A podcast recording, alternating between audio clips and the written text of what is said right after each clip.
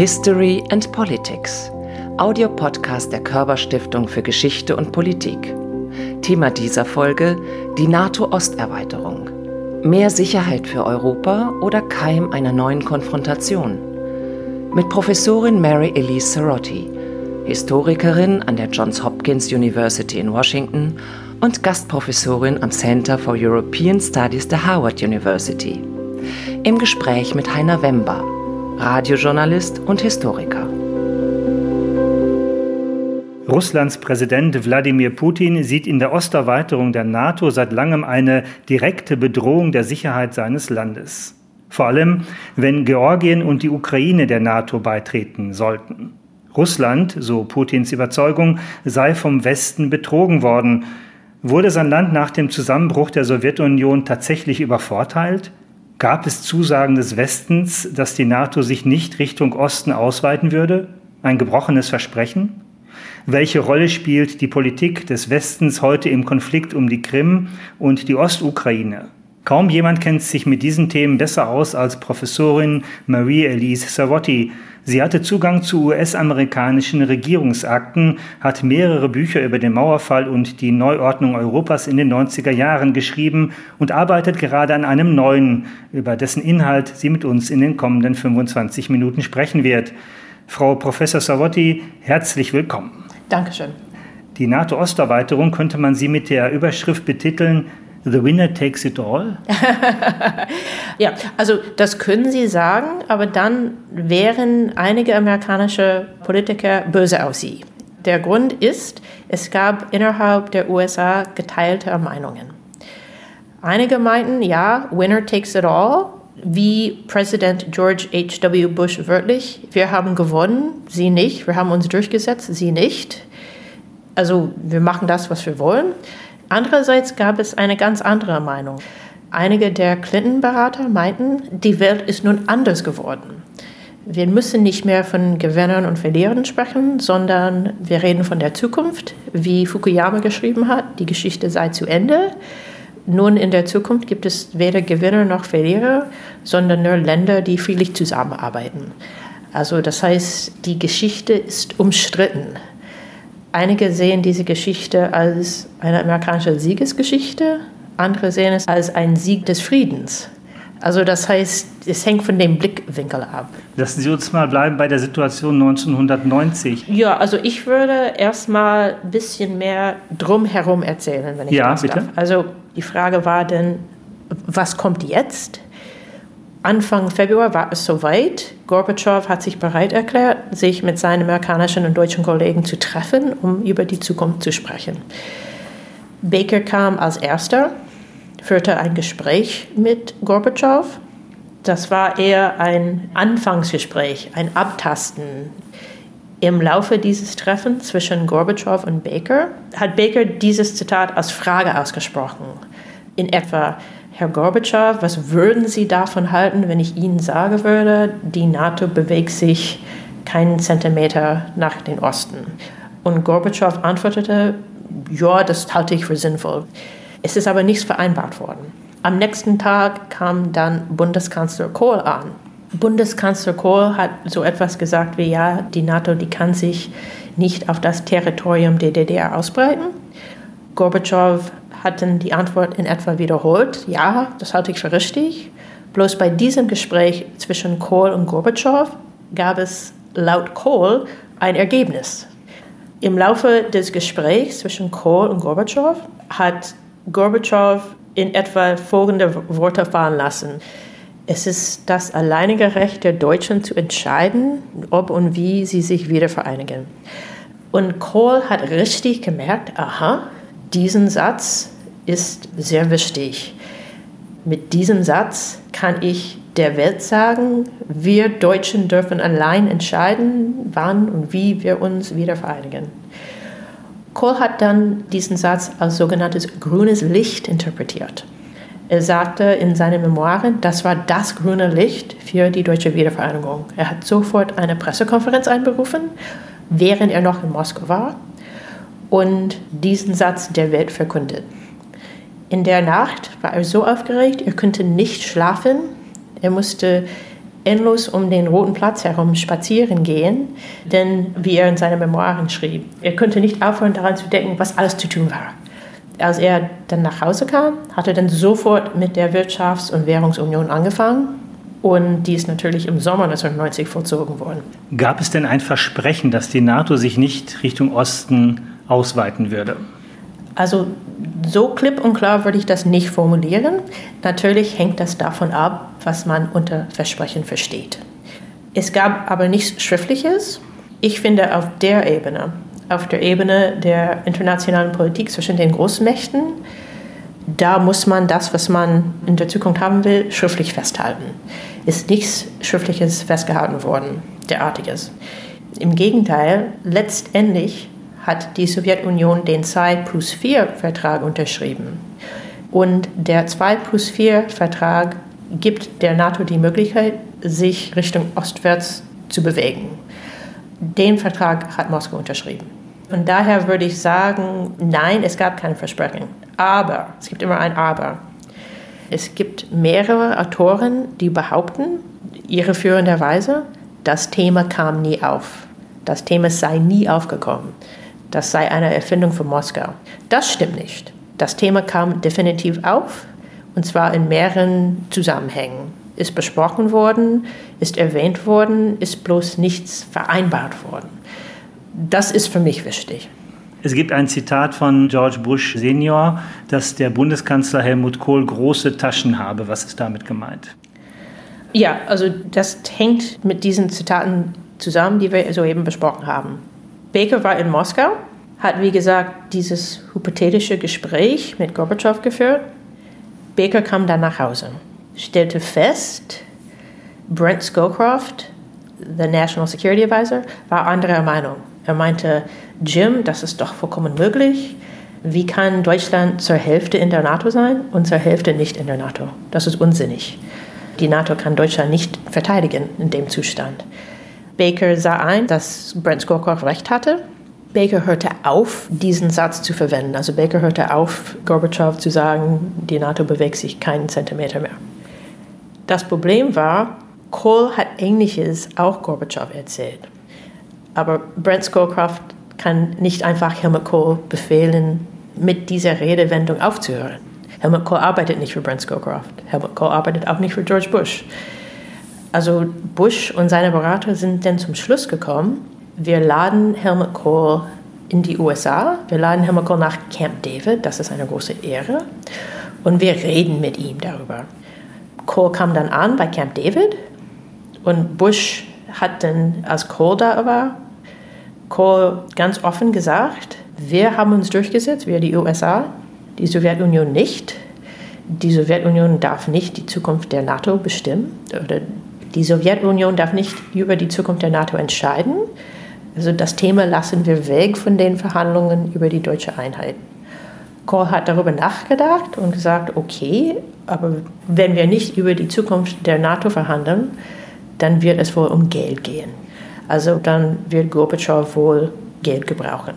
Und in dem Kontext sagte Bush Kohl, Sie haben tiefe Taschen. Wie tief waren denn die Taschen? Wie viele Milliarden sind geflossen? Noch eine Ergänzung dazu. Der Robert Gates, Bob Gates, der später bei uns Verteidigungsminister war, er sagte zu diesem Bush-Kohl-Gespräch nachher, in diesem Gespräch ist unsere Strategie entwickelt worden. Und die Strategie war folgendes, die Sowjets rauszubestecken. Das ist ein Zitat von Bob Gates. Auf Englisch hieß es to bribe the Soviets out. Das ist ein Zitat von Bob Gates, äh, der später Verteidigungsminister war. Zu der Zeit war er Deputy National Security Advisor. Also das heißt, wir werden der Sowjetunion so viel Geld geben, bis ihre Truppen weggehen.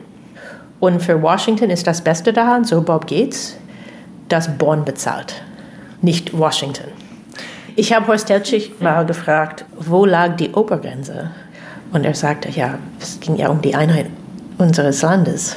Also die Obergrenze war ziemlich weit nach oben. Es kostet, was es kostet. Es kostet, was es kostet.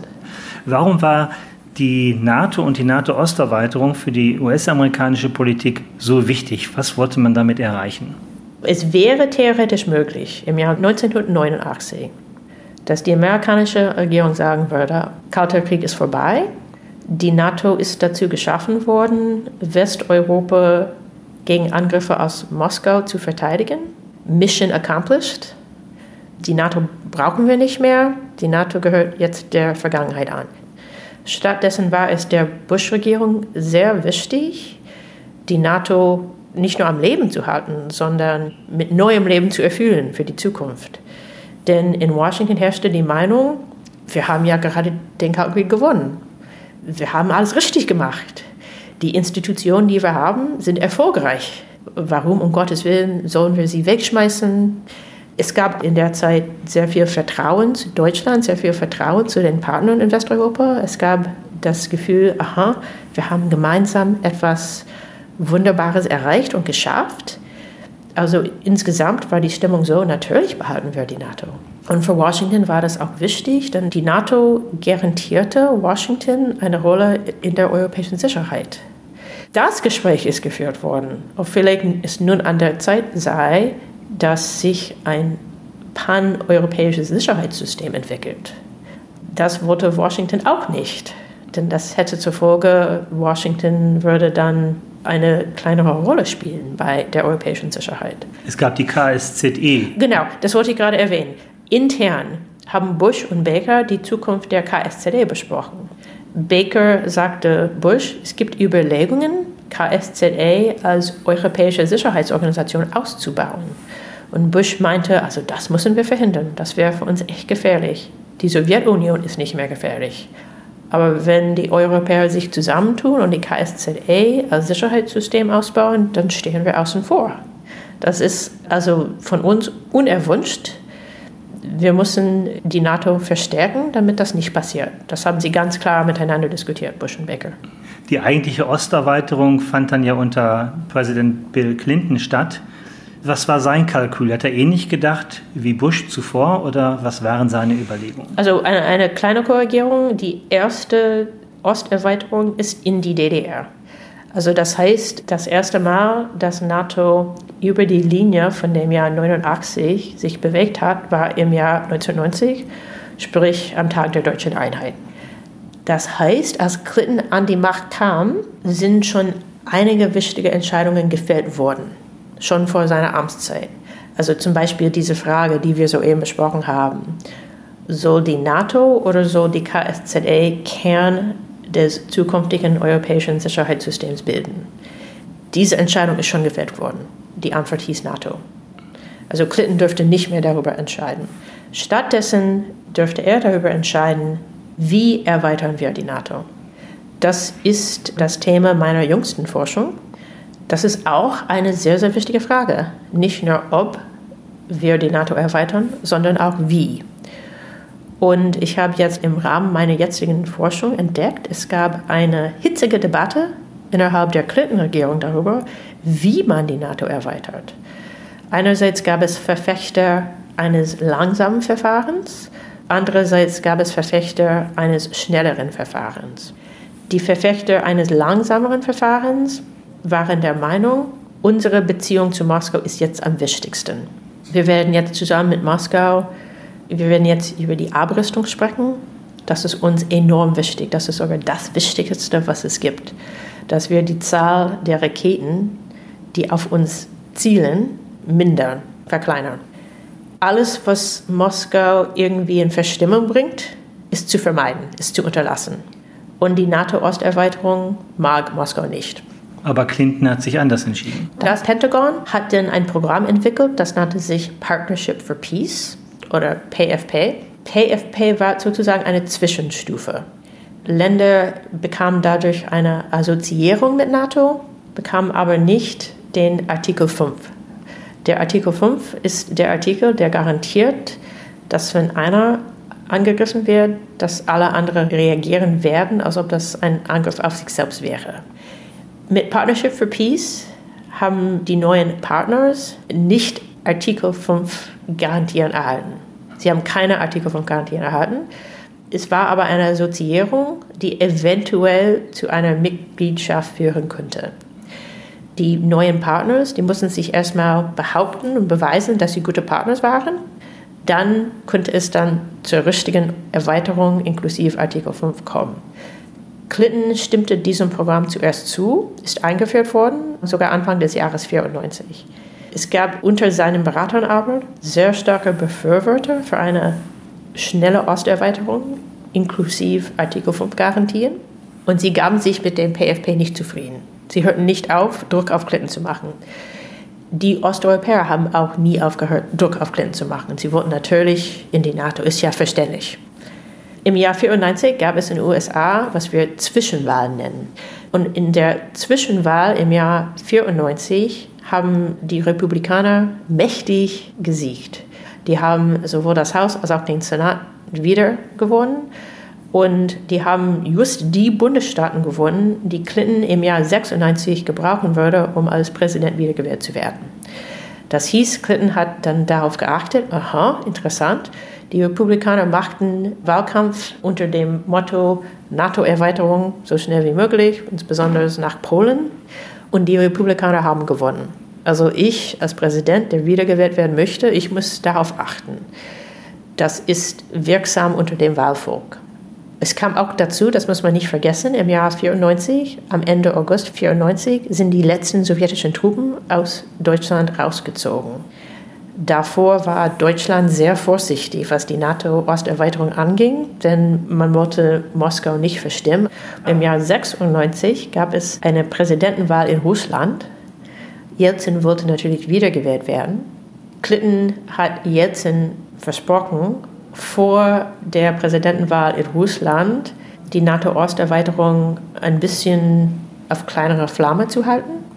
Intern würde dafür Pläne gemacht und Gespräche sind mit osteuropäischen Ländern geführt worden. Aber Öffentlichkeit hieß es ein hm, bisschen mal leise, bis die Wahl in Russland vorbei ist. Nachdem die Wahl in Russland vorbei war, im Sommer 96, dann ging es richtig los. 97 sind drei Länder eingeladen worden, Mitglieder zu werden und im Jahr 99 sind sie Mitglieder geworden. In dem Jahr 99 war Putin erstens Premierminister in Russland, also Prime Minister unter Jelzin, und dann zum Jahresende ist er Acting President ernannt worden, also amtierender Präsident geworden, als Jelzin überraschend zurücktrat am 31. Dezember 99. Sie recherchieren ja gerade für Ihr neues Buch. Mhm. Was war bislang die größte Überraschung für Sie? Man hat ja vorher immer so Thesen, die man mit sich trägt und ist dann manchmal ganz überrascht, wenn man dann in die Quellen schaut. Also in meinem neuen Buch geht es um die Clinton-Jahre. Es hat mich überrascht, wie wichtig die Ukraine war. Die Ukraine ist sozusagen als Nuklearstaat auf die Welt gekommen. Und zwar als der drittgrößte Nuklearstaat der Welt wegen der sowjetischen Raketen unter anderem, die auf dem Territorium der Ukraine waren. Das hieß, alle anderen Länder mussten jetzt mit einer neuen Nuklearmacht rechnen. Klar, Kontrolle lag noch in Moskau, aber Kontrolle über die Raketen selber lag in der Ukraine. Und das hat wirklich fast alle Länder der Welt alarmiert. Also das hat mich überrascht, wie wichtig der Ukraine war in diesem Zusammenhang. Die Ukraine ist heute keine Nuklearmacht mehr. Es hat die Rakete Russland sozusagen zurückgegeben. Gab es dafür auch ein Versprechen im Gegenzug? Klar, also es gab Verträge, das ist ausverhandelt. Die Ukraine bekam das sogenannte Budapester Memorandum. In dem Memorandum gab es zwar keine Garantien, aber die Ukraine sollte Hilfe bekommen, wenn sie mal attackiert worden wäre. Tja, das ist leider nicht passiert. Wie hat Putin auf diese Politik der USA reagiert? Also Putin, seine Reaktion ist kompliziert. Natürlich war es für ihn eine Tragödie, dass die Sowjetunion zusammenbrach, ist klar. Er war ja als KGB-Agent in Dresden, hat ja mit eigenen Augen den Zerfall der DDR beobachtet, hat ihn nie vergessen. Das prägt ihn bis heute. Einerseits. Andererseits als Putin an die Macht kam, das war kurz vor dem Beginn der Amtszeit von George W. Bush, und zu Beginn der Amtszeit von George W. Bush fand natürlich, was wir September 11 nennen, statt, also den 11.09.2001. Und Putin war in der Zeit bemüht, mit der USA zu kooperieren. Also wegen 9-11, wegen den 11.09., zeigte er Kompromissbereitschaft. Es gab so etwas wie eine Flitterwoche zwischen Putin und Bush und sie haben am Anfang zusammenarbeiten können. Bush hat mal gesagt, ich habe Putin in die Augen geschaut und seine Seele gesehen. Aber nach und nach verschlechterte sich die Beziehung zwischen Russland und Washington. Was war die Ursache dafür? Es waren mehrere. Also erstens natürlich Entwicklungen in der russischen Innenpolitik. Die Innenpolitik in Russland ist bedeutend. Also es war sehr wichtig, dass es in Russland wirtschaftlich bergab ging, dass das Leben unglaublich schwer wurde für den Normalbürger das prägt ein. Also das Land ist demokratisch geworden und es ging allen schlecht. Und das hieß, die Russen sind zum Schluss gekommen, die Demokratie ist schlecht. Also ich finde, ausschlaggebend war diese innenpolitische Entwicklung, die ich hier wenig diskutiere, weil wir über Außenpolitik sprechen, aber die war bedeutend. Es gab dann auch die Wünsche Putins, Russland richtig fest in der Hand zu haben. Also er hat dann die Demokratie in Russland abgebaut er hat sich im Laufe der Zeit über die weitere NATO-Osterweiterung aufgeregt. Und besonders kritisch wurde es, als es dann um Ukraine und Georgien ging. Als das akut wurde damals, hat Putin tatsächlich im NATO-Russland-Rat wohl gesagt, wenn das soweit kommt, dass die Ukraine Teil der NATO wird, dann könnte es sein, dass die Krim und die Ostukraine abgespalten werden. Woran ich denke, ist also seine Rede bei der Münchner Sicherheitskonferenz 2007. Das war sozusagen ein Warnschuss. Die NATO hat dann trotzdem bei seinem Gipfel in Bukarest im Jahr 2008 das Thema der Mitgliedschaft der Ukraine und Georgien angesprochen. Ich formuliere das mal vorsichtig, denn es wurde nicht beschlossen, ein sogenanntes MAP der Ukraine und der Georgien anzubieten. Trotzdem hat das Pressekommuniqué des Gipfels davon gesprochen, dass Georgien und Ukraine irgendwann in der Zukunft Mitglieder werden würden. Das war dann für Putin zu viel. Das Ergebnis war dann seine Attacke in Georgien im Jahr 2008. Warum war das für Putin so ein entscheidender Punkt? Lag es daran, dass die Krim ja tatsächlich jahrhundertelang mit zum russischen Reich gehörte, dass das Gefühl war, es ist eigentlich unser Land, um das es hier geht und in dem dann bald die NATO stehen wird? Für Putin war der kritische Punkt, dass die Sowjetunion zusammengebrochen war. Und das hat ihm schon gestört, als die baltischen Staaten NATO-Mitglieder geworden sind. Denn das waren ehemalige sowjetische Republiken. Das war für ihn sozusagen die Grenze. Also bis hierher und nicht weiter. Und als es Gespräche über Georgien und der Ukraine gab, meinte er, also jetzt, jetzt ist Schluss. Und Ukraine ist besonders wichtig wegen der gemeinsamen Geschichte mit Russland. Ich habe den Eindruck, Putin hat die Unabhängigkeit Ukraine nie richtig anerkannt. Dass er bis heute Ukraine als Teil seines Landes betrachtet dass er Proteste in Ukraine als Proteste gegen ihn selbst betrachtet. Also Ukraine ist, auf Englisch sagen wir, in a class of itself, also in einer Klasse für sich selber. Wie sagt man das auf Deutsch? Genauso. Klar, Ukraine ist immer ein Dilemma. Solange die Sicherheit der Ukraine ausbleibt, ist der Frieden in Europa gefährdet. Und das ist wirklich ein Dilemma, denn nun stehen russische Truppen in Teilen der Ukraine. Also das ist wirklich die Frage überhaupt, wohin mit Ukraine. Sie sprechen ja selber auch von Leitplanken, die wieder erforderlich ja. wären. Was meinen Sie damit? Ja, also ich spüre keine Nostalgie für den Kalten Krieg. Ich habe als Kind den Kalten Krieg erlebt. Die Idee, es könnte zu einem Krieg mit nuklearen Waffen kommen könnte, ist schrecklich. Bloß im Kalten Krieg hatten wir, wie Sie eben sagten, Leitplanken. Wir hatten den INF-Vertrag, wir hatten den ABM-Vertrag, wir hatten unzählige viele Abrüstungsverträge wie Leitplanken, die uns geholfen haben, den Krieg friedlich zu überleben, den Kalten Krieg friedlich zu überleben. Diese Leitplanken fehlen uns nun. Und jetzt haben wir wieder Streit mit Russland. Jetzt redet man wieder über die nuklearen Waffen in Russland, ob es vielleicht mal wieder Krieg geben könnte. Jetzt ändert Putin Grenzen in Europa mit Gewalt wieder. Das, was jetzt kommt, muss nicht unbedingt das gleiche sein wie der alte Kalte Krieg. Aber es ist ihm ähnlich. Bloß, ich finde, das ist ein gravierender Unterschied. Damals hatten wir Leitplanken, jetzt nicht. Welche Leitplanken brauchten wir denn? Also, dass Russland die Krim wieder zurückgibt? Nee, das ist keine Leitplanke, das ist ein Wunsch des Westens. Aber ja. nee, nee, ich meine jetzt, diese Abrüstungsverträge sind in mühseliger, langjähriger Verhandlungen ausgearbeitet worden. Und sie sind inzwischen fast alle weg. Teilweise, weil wir, die Amerikaner, sie storniert haben. Unser Präsident George W. Bush hat den ABM-Vertrag gekündigt. Jetzt hat Trump den INF-Vertrag gekündigt. Also Putin wollte nicht mehr mit dem, was wir CFE nennen, Conventional Forces in Europe. Das waren die Leitplanken, das meinte ich. Und die sind weg. Und solche Verträge brauchen wir wieder.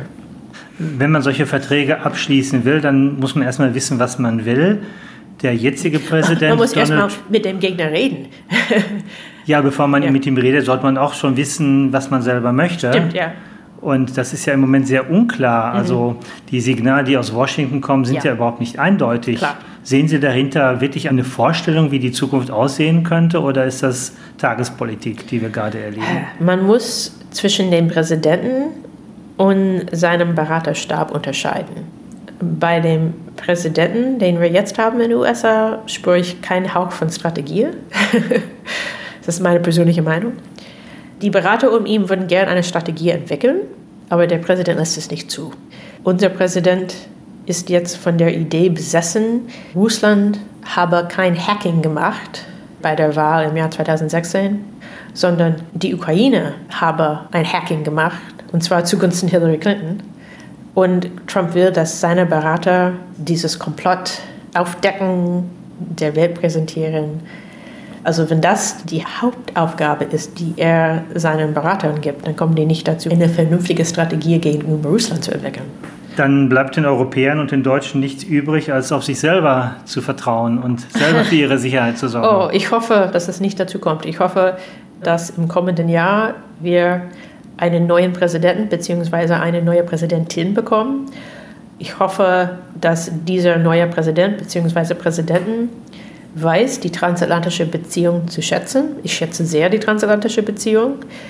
Ich habe zum ersten Mal im Jahr 86 Berlin besucht. Ich habe vier Jahre hier gewohnt. Ich schätze die transatlantische Beziehung sehr.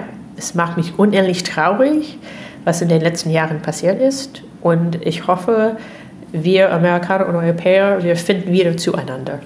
Frau Professorin Savotti, herzlichen Dank für dieses spannende Gespräch. Danke Ihnen.